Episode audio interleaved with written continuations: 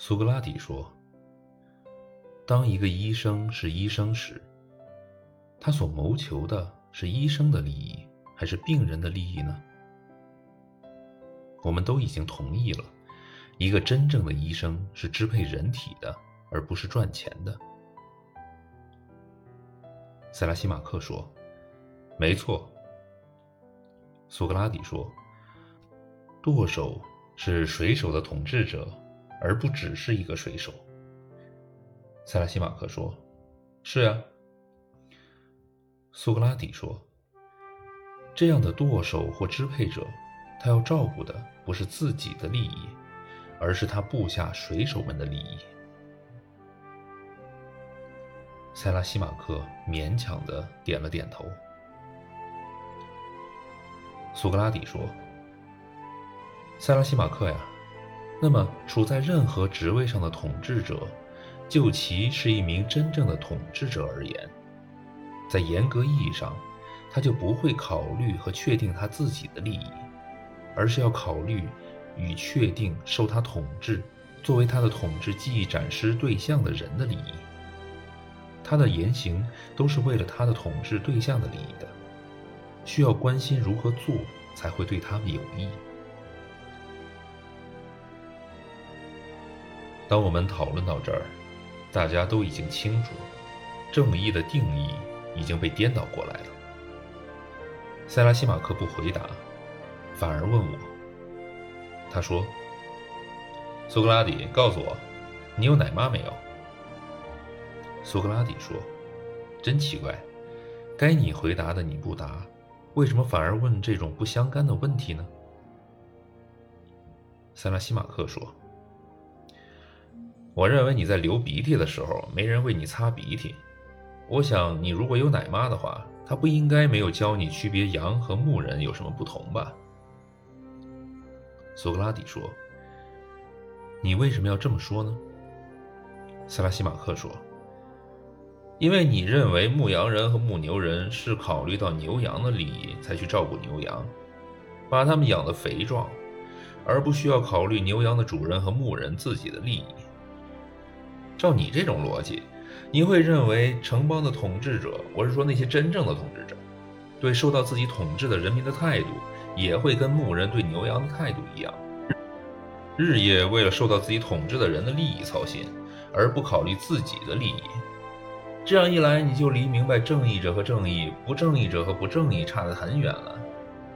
你竟突然不清楚，正义者和正义只是在表面上为他者服务的。实际上是为了强者和统治者的利益服务的，是对服从和伺候统治者的所有被统治者的伤害，而不正义恰恰相反，就是统治那些头脑简单和正义的人的。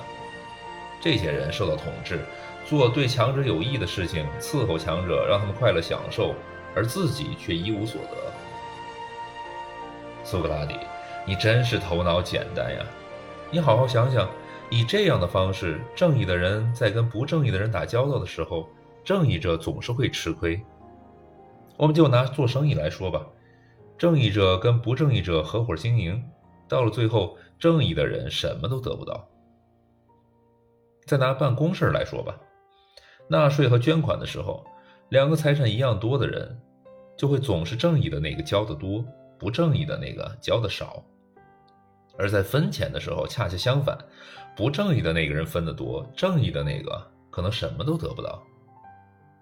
如果他们担任公职，正义的人就算没有别的损失，他也会因为忙别人的事儿而无暇顾及自己的私事，从而遭受到损失，并且他也因为正义的原则不愿意损公肥私，结果呢，一点好处都没有，他还会因此得罪自己的亲朋好友。因为正义的原则使得他不愿意寻私情，和那些不正义的人正好相反。当然了，我讲的不是那种有本事捞油水的人。